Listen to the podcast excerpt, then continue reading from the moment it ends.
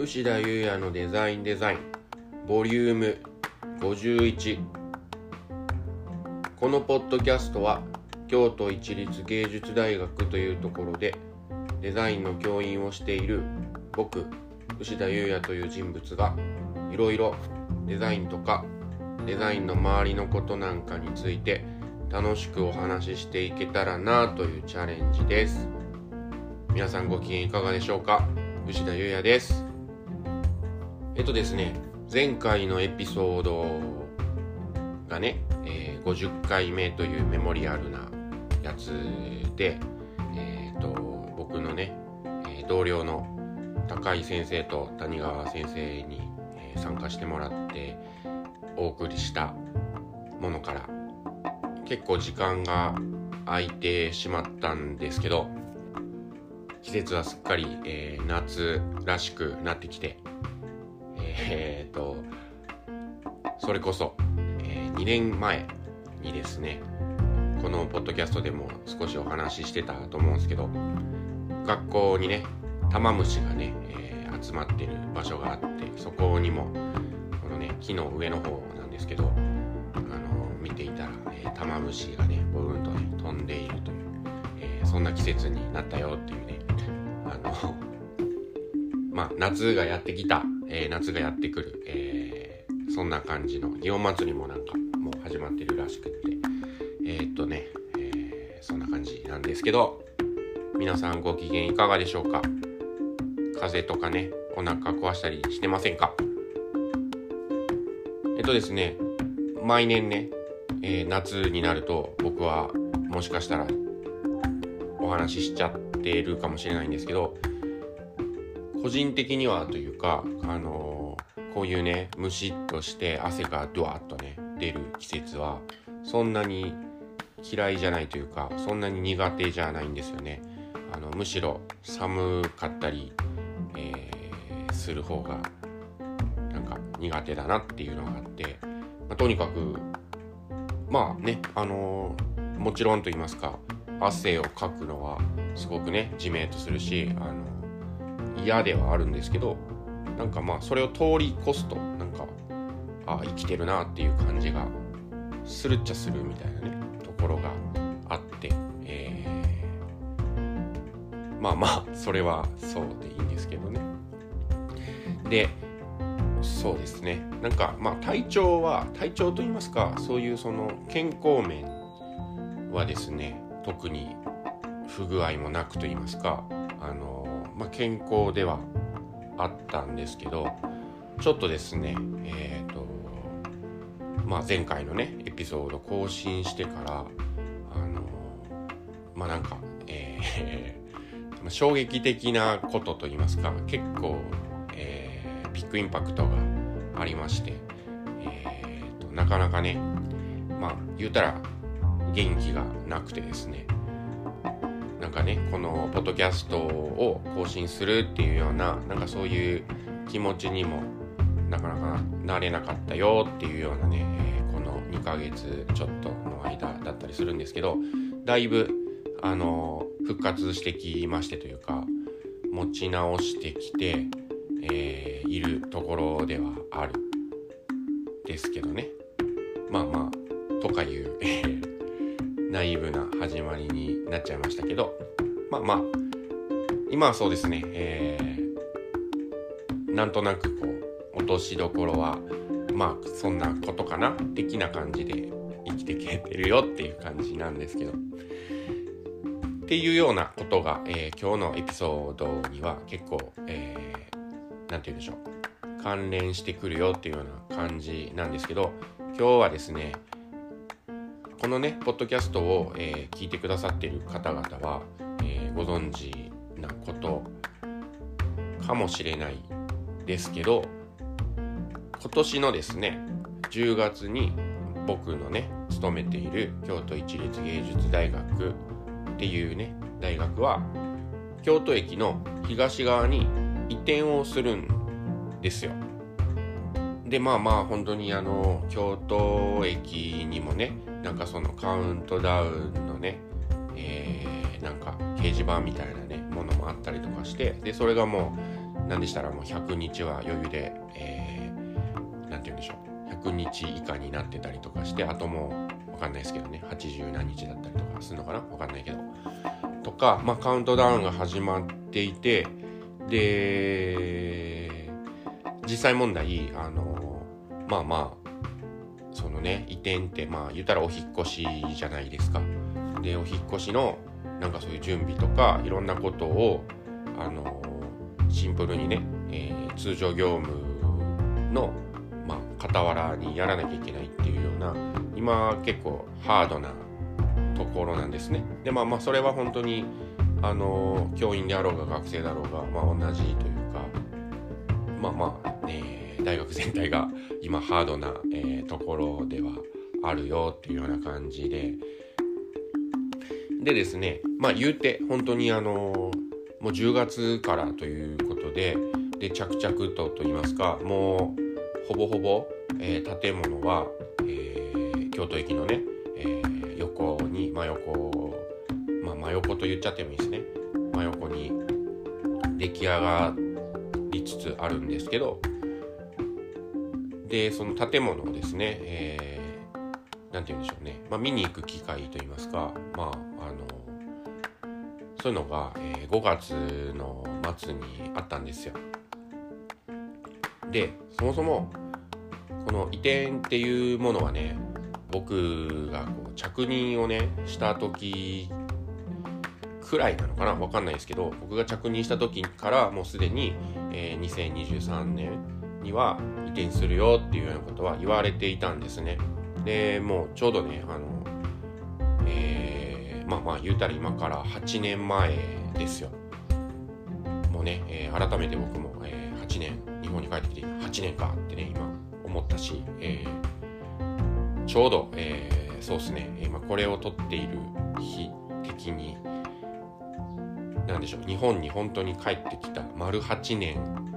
迎えそうな勢いの、えー、あれですね。7月の半ばに僕は、えー、日本に帰ってきたので。まあまあ丸8年アニバーサリーだなとかね今まあ話がそれちゃいましたけど思ったよっていうことではあるんですけど。まあとにかく、えー、僕がね、えー、とその大学の先生になった、えー、2015年ぐらいからもうすでに、まあ、それよりも前からこの移転のプロジェクトっていうのが始まっていたんですよね。でなんかね、まあ、僕が来た時にもうすでになんか各ね、えー、専攻とかにこう新しいキャンパスで必要なスペース教室であったり、えー、いろんなねスペースの面積を、まあ、出してくださいみたいなことは行われていたようであのまあなんかそのね、えー、いろんなものを見ているとなんかすごくデザインはあの他の専攻に比べるとなんか狭いなっていうのはもう初めから印象としてはあったんですよ。でそういう面積の取り合いみたいなことであのいろんなねこう自分たちの要望みたいなものを押し通していくっていうのはあのできれば避けたいんですよね。なんか本当にかっこよくないじゃないですか。そういうのって。あの美しくないというか。まあまあそんなんもあるんですけど。でねまあまあとはいえというかやっぱりあのー、ねデザインの学生さんたちがやっぱり狭いとしんどいというか狭いとね良くないなって思ったんでどこにね向けてそういうことを言っていったらいいかっていうのは分かんなかったなりに、まあ、狭いですよねって言っていたらなんかあの他の専攻はいろんな機械とかなんかそういうそのねえー、先行にこうまつわった、えー、機材がいるからその図面上のこういう何も置いてないような空間だけで見るとすごくこう広く感じるしデザインは窮屈に感じるけどデザインはまあ机さえあればいいよねみたいなその特段こう机があってコンピューターでできるでしょとかねまあそういうようなことをまあ言われていたんですよ。でまあねあの言われてしまえば、まあ、そうかなとも思うしあの、まあ、疑いながら半信半疑で、まあ、そうかなって思ってていやいやデザインもでかい机とかでね作業することとかもあるのになとか思ってたんですけどまあまあそんなこんなで、えー、日々が過ぎていったよっていうような感じだったんですよ。あとですねあのまあ皆さんもご存知の通りというかあの今年からね今年度からデザイン科っていうのは新しく、えー、組織が、えー、変わりまして、えー、総合デザイン専攻とデザイン B 専攻っていうね2専攻になったわけですけどなんか当時からあのデザイン科っていうものは何かしらこう構造的な改革を必要だみたいなことを、まあ、なぜかこう大学のそのね他の先生たちからも言われていてというか、まあ、それが大学のね決定事項だったのかどうかちょっと僕は分かんないですけど、まあ、そういうようなこともあってあのー、正直その移転先でデザイン科っていうものの、まあ、選考の数とかそういうその形が分からなかったんですよね。で分からなかったから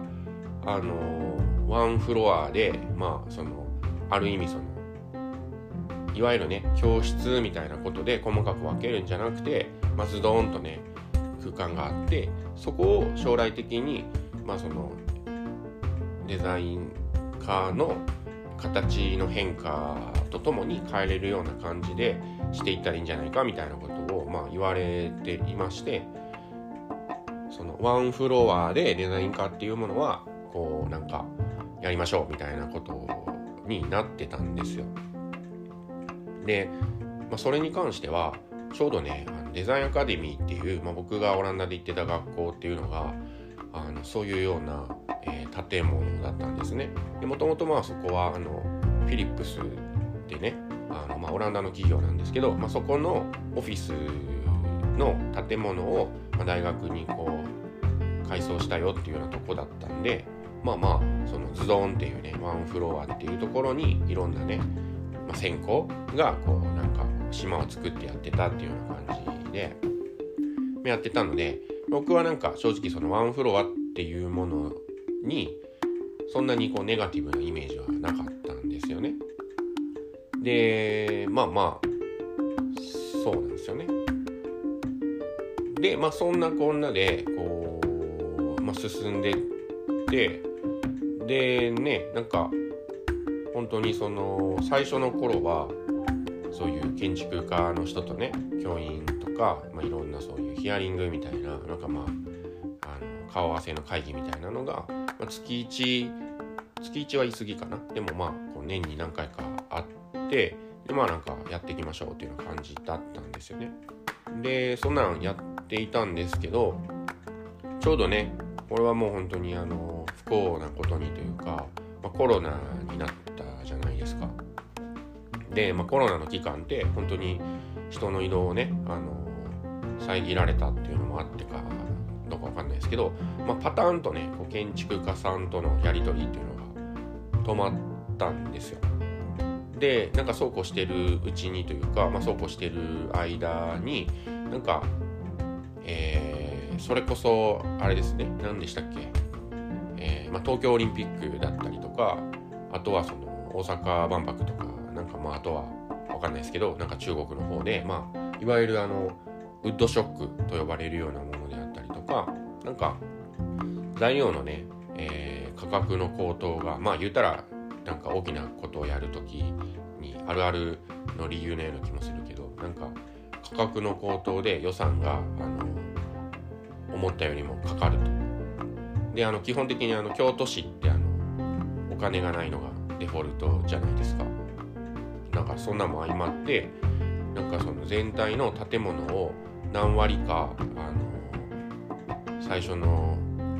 予定よりも狭くするみたいなことがなんかすごい会議とかでね言われてあそんなもんなんだなって。やっぱた、まあ、確かにねあの100%で考えてたものを90%で考えたらあの1割分の材料が浮くからまあそういうことなのかなとか思ってたんですけどなんかまあそうやって狭くするよっていうようなアナウンスがあったりとかしてであとそのなんかその移転にかかる、えー、お金は全てこう寄付で賄うみたいなことを、まあ、掲げられましてで、まあ、各ねそういう企業とかいろんなところに、まあ、寄付を募っていたと。であのっていうかそもそもあの移転ってまあ言うたら引っ越しなわけじゃないですか。でなんかていうかまあそのね正直寄付を当てにして移転するってなんかすごく楽観的というかまあまあ言うてもねそれしかできないんだからしょうがないと思うし、まあ、そういうことをねこうそういうことを何て言うのかなあのお仕事としてあの尽力されてた方々には非常にリスペクトしているんですけど、まあ、ただただその寄付でやるって、まあ、どうなんかなってそこはちょっともやっとしたっていうのがねまあありますね。あのそうですねでなんでしょうねなんかその教員がねやってるこう会議みたいななんか定例会議みたいなやつもなんか一時期そのね毎回毎回最後にあの寄付をね教員にも寄付してくださいとかね依頼したりとか、まあ、ちょっとなんかほんとなりふり構わずお金を集めないとできない移転だったっていうのも何でしょうね。なんか言葉を選びますね。あの、まあ、今更言葉を選んでるっていうのはどうなのかって思いますけどね。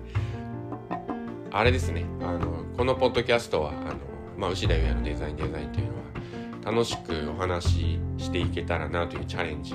だというね、えー、ことでやらせていただいているんですけど今回のエピソードはそうですね本当のチャレンジですね。どのぐらい楽しく、えー、お伝えできるかっていうのは本当にそうだな、えー、チャレンジだなってまあいうのを、えー、最初の方に言い忘れましたが、え、そうですね。そうなんですよ。でとにかくもう本当に8年以上前から、まあ、計画されていた、まあ、準備されていた移転っていうものが、まあ、いろんなね吸ったもんだありながらも、まあ、このほど、えー、このね10月から、えー、そこでバーンとね、えー、大学がスタートするよっていうようなことでねあると。で実際本当にその吸ったもんだありましたけどやっぱりあの新しい、えー、キャンパスとかまあすごくそのフレーズが持つキラキラなというかワクワクな、えー、イメージっていうのはあるわけじゃないですか。まあ、だからこそではないんですけどやっぱりその新しい、えー、キャンパスっていうものを素敵なものにするためにみたいな感じで今までも結構その、まあ、会議であったりいろんなこと決めていかなきゃいけないとか、まあ、いろんなことで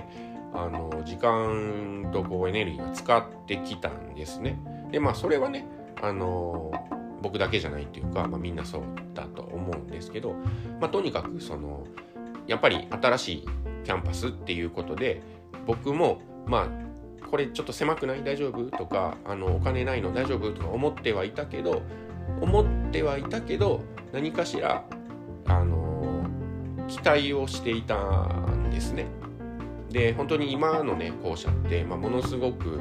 もう本当にあの京都市のねギリギリの、えー、キワキワのところだしなんかねエアコンとかももうなんか今ね教室ごとにこうどんどんこうなんでしょうドミノ倒しのようにあの壊れていってたりとか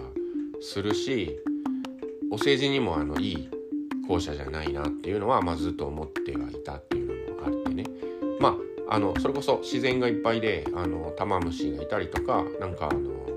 プラムとかねが普通にこうう生えてたりとかしてなんかそういう自然の面ではすごくいいところではあるけどもそもそもやっぱり交通の便が悪かったりとかエレベーターがねなかったりとかまあ大変なこともあったりとかしてはいてそのね新しく、えー、移転したらそういうなんでしょうね。まあなんか勝手な妄想ではあるっちゃあるんですけどなんかそういう今思っているストレスフルなことが全て解決するんじゃないかなっていう風な、まあ、期待を抱いてたわけですよ。でね、まあ、5月31日に、まあ、見学会っていうのが初めてあってでそこであのなんか新しいキャンパスって建物が3つに分かれててで建物として出来上がった順番もいろいろなのであのそのね5月の31日に、え、見学っていうのは、ま、デザイン科の入るいわゆる B 地区っていう、ま、真ん中のちょっとねちっちゃめの建物の、ま、見学に行ったわけですよ。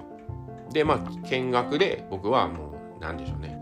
あまりのショックで、まあ、そこからちょっとこう本当にあの落ちるとこまで落ちたっていうような感じではあるんですけどまあそれはそれとしてねまあそれはそれとしてというかあのなんか正式名称的には B 地区と呼ばないらしいんですけどあのちょうどねその鴨川に一番面した建物が A 地区って呼んでいてでその真ん中が B 地区で一番京都駅側の建物が C 地区っていう風にまあ便宜上呼んでいたんですね。でなんかもうその鴨川沿いの A 地区に関してももうすっかり建物できてるよっていうような感じではあるんですけどなんかその京都駅側の一番高い建物一番でかい建物の C 地区に関してはあの9月の半ばに出来上がるみたいなことででまあ9月の半ばに出来上がってそこからこうぐわっとね物を入れていって10月からしれっとね、えー、授業するんだみたいなことを言ってて大丈夫かと思うんですけどまあまあそれはね。でまあその5月末に、えー、見学に行った B 地区の建物がこんな感じなんだよっていうのをさっくりとね、えー、今紹介をしていこうかなと思うんですけどまずですね1階は食堂と総合基礎の教室っていうのがあるんですねざっくり言うと。でこの食堂っていうのがなんかどうやらと言いますかなんかねえっ、ー、と京都市のそれも運営してんのかな？京都市立なのか？ちょっとそこは僕もしっかりわかんないですけどなんか美術の高校があってそこも何でしょうね。このタイミングであのどっかから移転してきたんですね。でその高校と、共同で食堂を使うよっていうようなことになっていると。でもう一個のその総合基礎っていうまああの、まあ皆さんご存知かどうかわかんないですけどなんかその京都一律芸術大学の、まあ、名物事業の一つなのかななんかね1年生がそのデザインであろうが美術であろうがなんかそんな関係なしにみんなでその一つの一つのというか、まあ、みんなで同じ課題をやるっていうのがまあ総合基礎っていう位置づけであってまあ言うたらそこでお友達を作るんでしょうね。でまあそういうその130人ぐらいがまあ一緒の授業をやるよっていうことで結構でかいエリアというかまあスペースがあってでその総合基礎の教室は吹き抜けてるんですよ。ズドンとね。だから天井も高くてなんか伸び伸びした空間があるよっていうのがありますね。でそれがざっくり1階です。で2階にデザイン科があるんですけどちょっとここは、えー、改めて後でお話しするので次3階に行きますね。で3階は版画専攻のエリアなんですね。でこの3階もですねあのまあいろんなその版画のあのなんでしょうねそのための部屋みたいなものがあるんですけどなんかね、えー、木版をするために畳が引いてある部屋があったりとかあのあったりとかねすると。でそこも天井が吹き抜けててでかつここはあの3階はなんか屋外作業スペースだよみたいななんかウッドデッキのいい感じのあのテラスとかもあるんですよ。まあそんな感じ。で4階はですね、まあ、版画とか染色とかの、まあ、研究室がメインでありますね。で一部染色かな？染色専攻のなんか作業のスペースも一部あるのかな？っていうような4階で。で5階あ5階建てなんですけどで5階が染色線香の、まあ、スペースと。で、ここも、あのー、なんでしょうね、えー、天井が吹き抜けてて、あのかつ屋外作業テラスもあるよっていうね、なんか、まあ素敵なこう見晴らしも良くて、あのいい感じの空間だよっていう感じなんですよ。で、今ね、あの、後回しにした、えー、2階なんですけど、2階は、デザインカーのね、スペース、エリアなんですね。で、ここまでね、えー、聞いてもらって あのあれ？と思った人もいるかなって思うんですけどまあいわゆるねあのこの B 地区っていう建物には、まあ、3つの、まあ、異なるジャンルのねものがね入るよっていうような感じなんですけど3階は美術か版画専攻ですね。で5階は工芸か染色専攻が入るんですよ。で2階には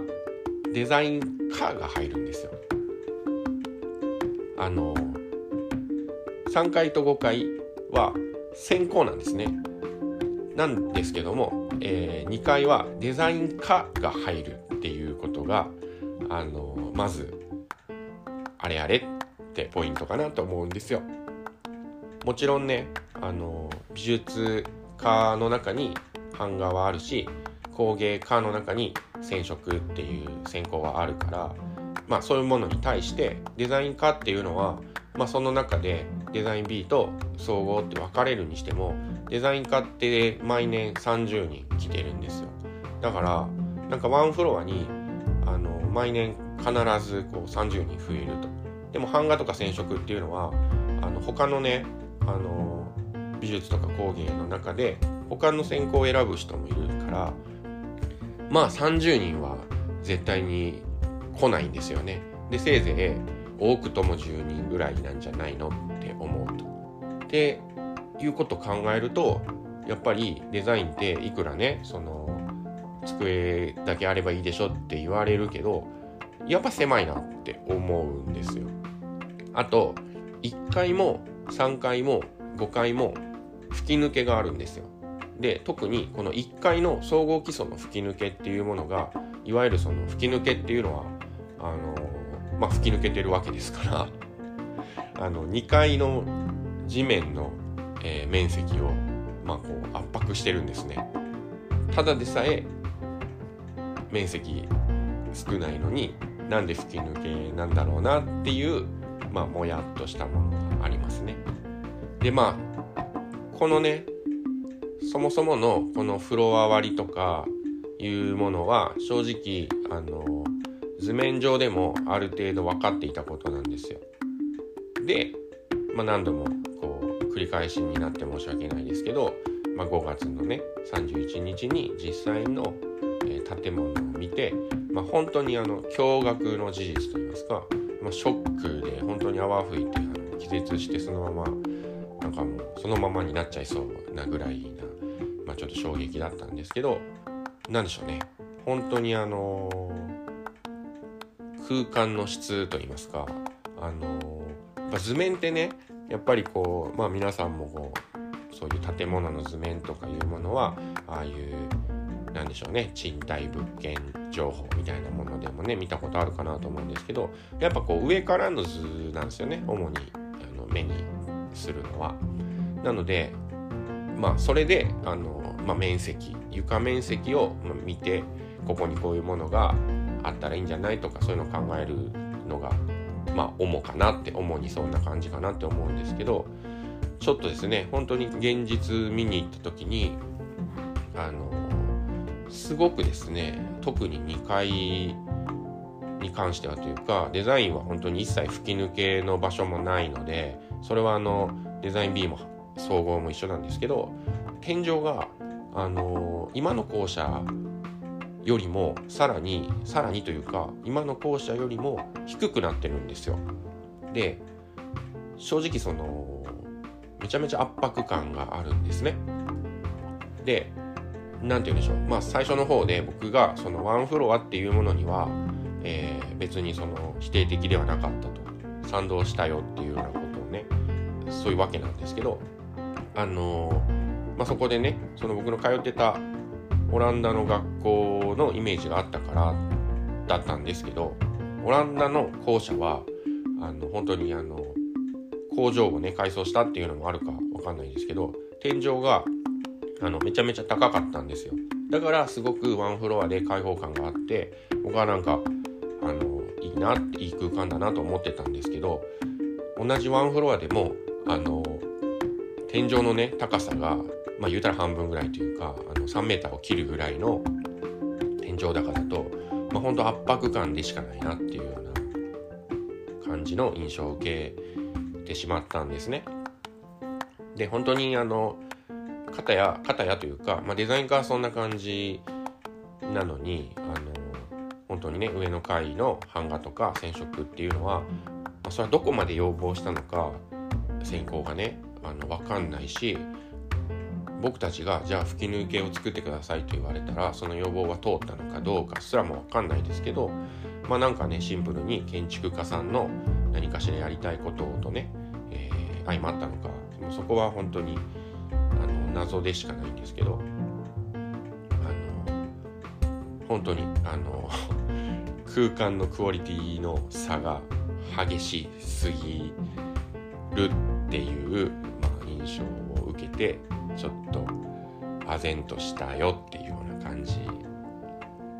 ではあると。で本当にねなんかまあそれは使ってみなきゃ分かんないことですけど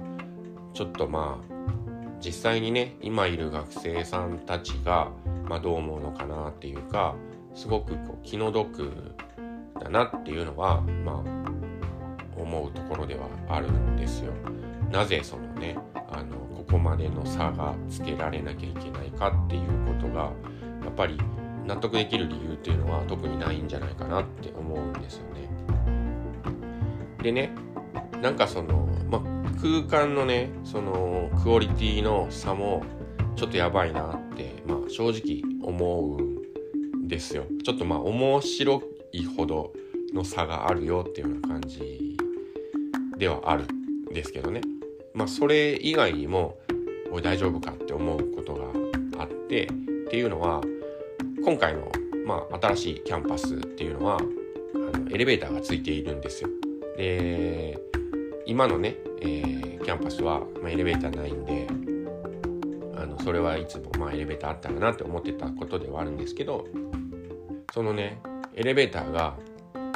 めちゃめちゃ狭いと言いますかなんかマンションとかについてるやつぐらいの大きさなんですね。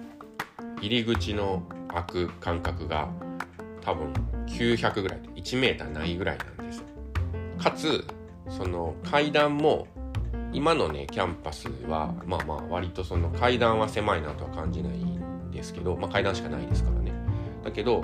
あの新しいキャンパスの階段も今の階段の半分ぐらいになってるんですよね。幅で言うたら 1m50 ぐらいの。なのでこれは結構あの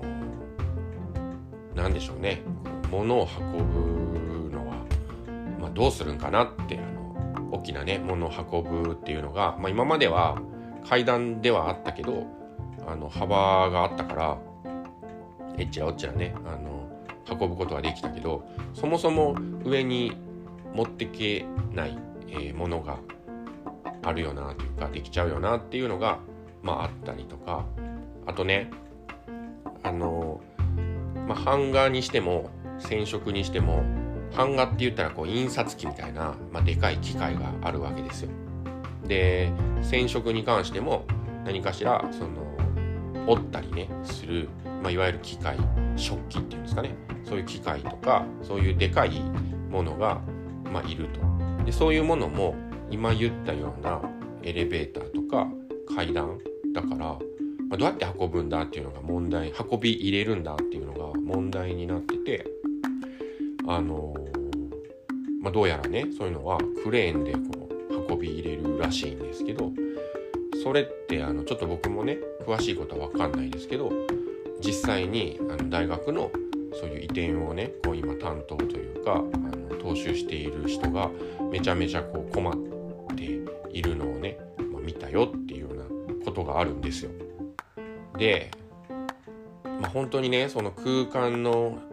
クオリティの差であったりとかまあそのねエレベーター狭いとかなんかその使い勝手を本当に考えたのかなってまあちょっとねこう疑問が残る建物をまあ建物ができたわけですよ。できてしまったわけでまあそこをね言うててもしょうがないっちゃしょうがないしまあなんとか使っていくしかないよなっていう感じなんですけどあの何でしょうね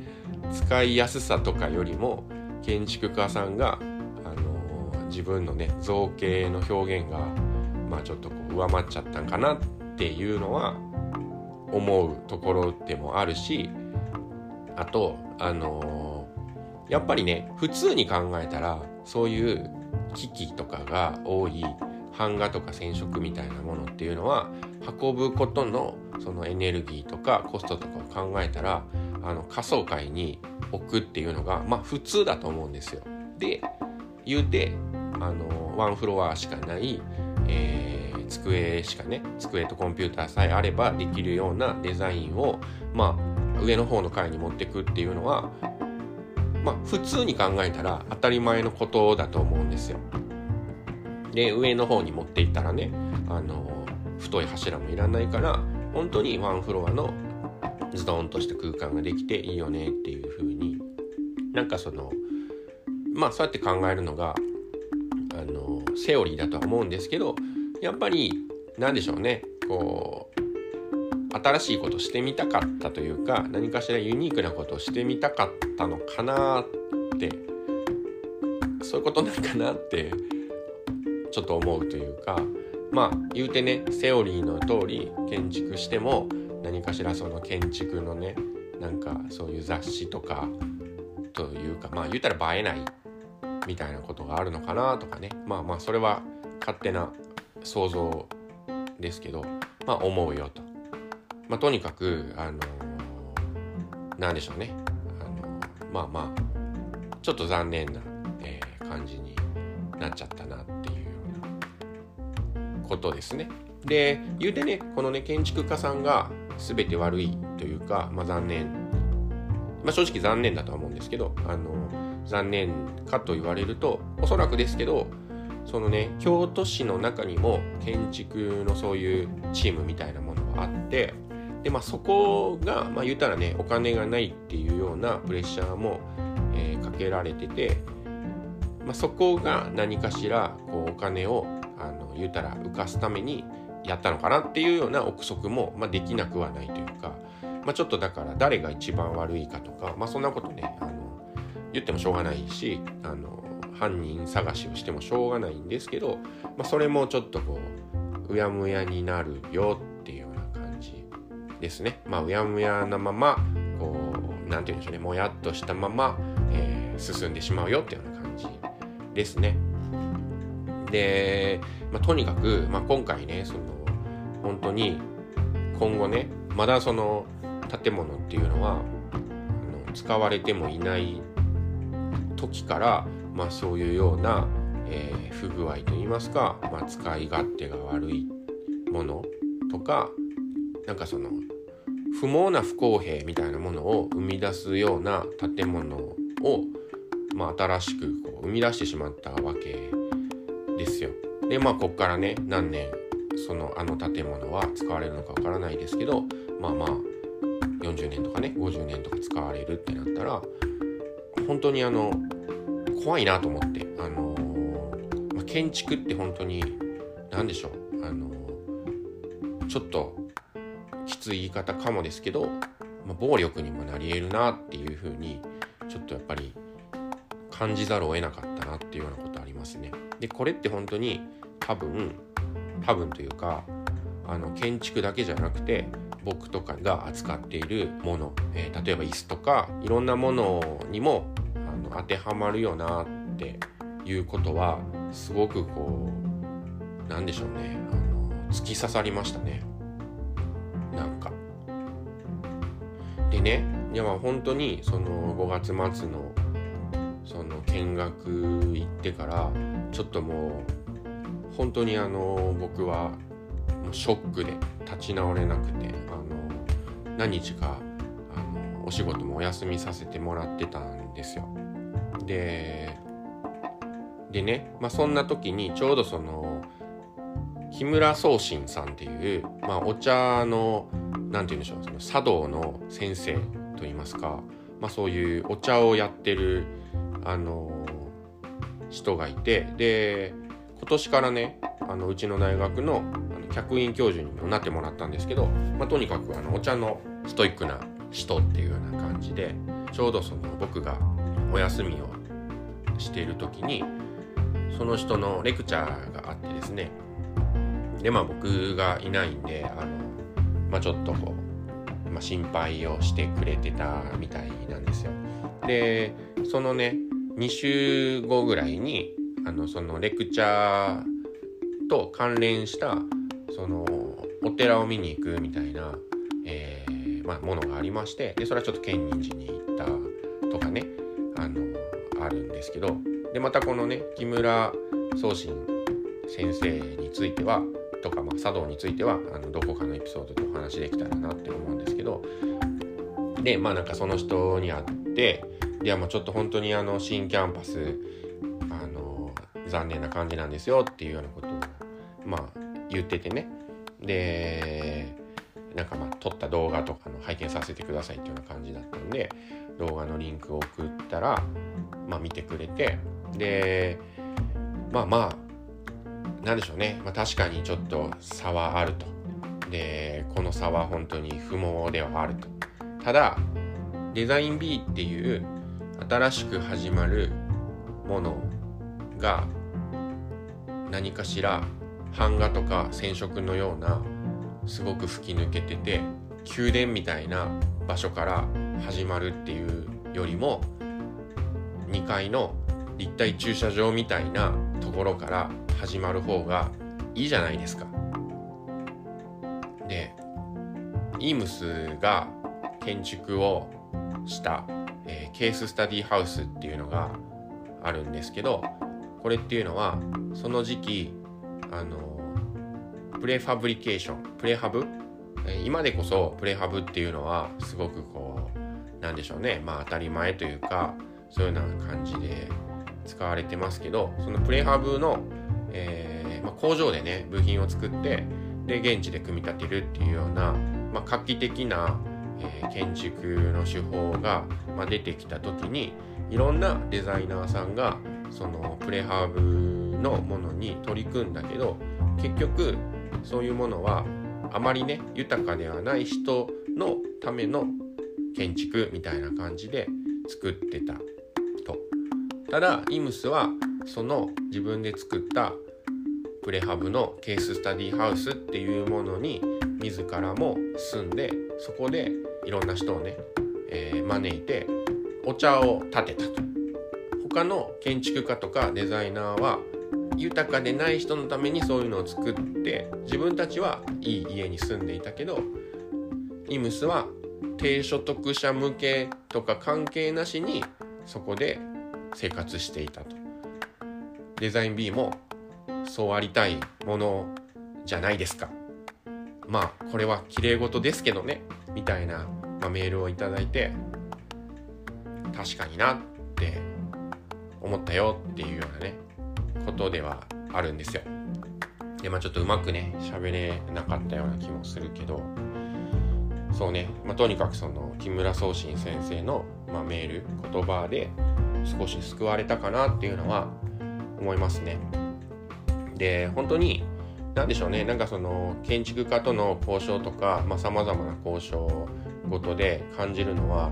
やっぱりデザインってなんかねすごくこう困難とか何かしら自分がその理想としてない状況でもこういう考え方をしたらあのちょっとはマシになるんじゃないっていうことをいろいろ考えちゃうんですよね、まあ、考えてしまうんですよ。考えてしまうっていうのが合ってる言い方かもしれないですけど。で多分これって本当にあの他の芸術の人たちってやっぱ多分そういうふうには考えないんですよね。だからなんかまあね今回のこの建物に関しても本当にあのいくらね版画とか染色の宮殿のための駐車場みたいな、えー、エリアであってもまあそこをねいかに快適な、まあ、ワクワクするような空間にしていくかみたいなことをまあ幸いねデザインっていうことをやってるからまあそういうこともできるのかなっていうような感じに切り替えてやっていったらいいかなって思いますね。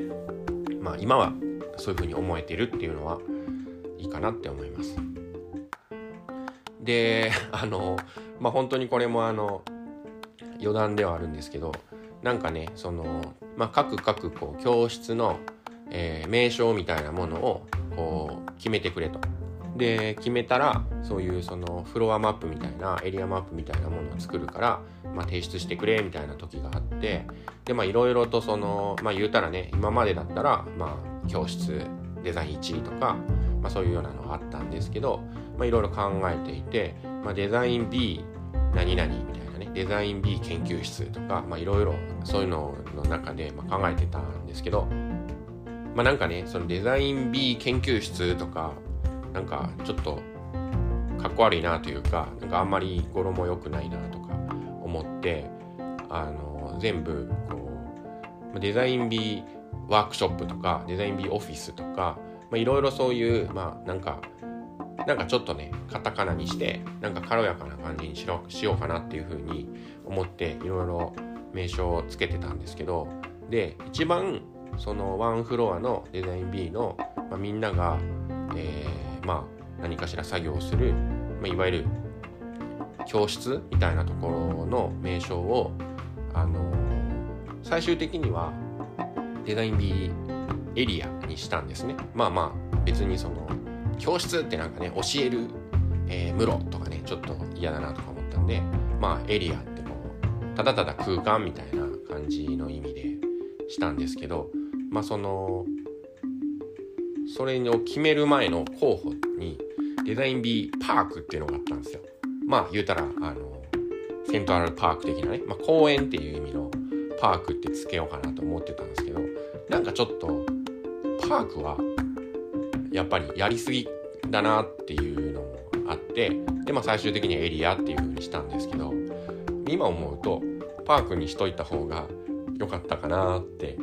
思うよっていう話です。とかね今日もたくさん、えー、まとまらずに喋っちゃいましたけど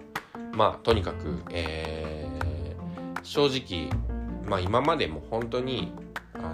不条理ないろんなね問題。特にあのまあ特に、まあ、僕はあの他の人が抱えないような問題もまあ抱えさせられてでなんとかしろっていうようなミッションも、まあ、今までこう請け負ってきたっていうのもあるんですけどあのそういうのも比べて今回というか今のこの移転っていうものを前に何でしょうね。本当に8年以上前から分かってたことなのにいざね移転まであと何日っていうカウントダウンをしている今この現状において多くのことがまだまだ決まっていないっていう今まで何をしてきたんだっていうようなね本当にあのまあ組織あるあるではあるんですけどなんかちょっと一番タフな、えー、僕の教員生活でも一番タフでヘビーなね今期間だなっていうのは感じていましてですねで本当に本当にあの一番しんどかった時はしんどかったんですよ。まあ、言葉を選ぶぐらいしんどかったんですけどあのまあなんだかんだね今はあのこうやってね、ポッドキャストもう一回もう一回っていうかあのやろうっていうようなモチベーションにもなれたしある意味このこのエピソードというかこの移転のことをスルーして他のことをしれっと話すっていうのもなんか違う気がしてたんですよ。で本当にまあね、えー、楽しくお話できたらなあのチャレンジなのでねあのこのやっぱり何て言うんでしょうね。批判とも取れなくないエピソードの内容っていうのは、まあ、そぐわないかなっていう気もしたけど、ん、でも、うん、でも本当になんかなんでしょうね。あのー、まあ事実だしあの建物は揺るぎもない事実でまあそれをね皆さんがどう感じるかっていうのは分かんないけど、うんまあまあ僕としてはそうだな。落としどころというかある意味このピソードもなんというかけじめというか踏ん切りというか何かしら、えー、そういうような意味合いもありますね。で本当にあの自虐的にも駐車場みたいな、えー、デザイン B のね新しい、えー、キャンパスというか、え、エリア、え、場所なんですけど、まあ、せめてもではあるというかめちゃめちゃかっこいい空間にはしてやろうと思ってますよ。えー、まあねその吹き抜けているようなね神殿のような、えー、空間とか、まあ、どうやらなんか本当にデザインだけ割を食ってるデザインとあれですねあの運動場が建物の上だけどネットが低すぎて、えー、活動を、え、強制的に停止させられるサッカー部とかそういうのの2つ、えー、デザインと部活だけがこうなんか割を食ってるっていうようなようなねあの噂も聞こえてくるんですけど、まあ、デザインデザイン B に関しては本当に、まあ、そんな割を食ったような状況でも、まあ、デザインの力で何とかしてやろうって思うしそうね駐車場だけども一番かっこいいスペースにしてやるぞっていうモチベーションで頑張ります。はい。じゃあ採点ですけど。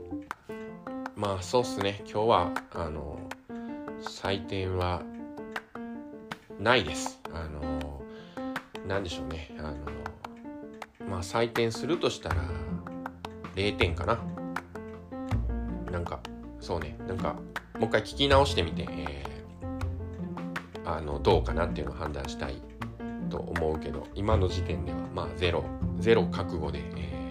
ー、今日は、えー、けじめの意味も込めてお話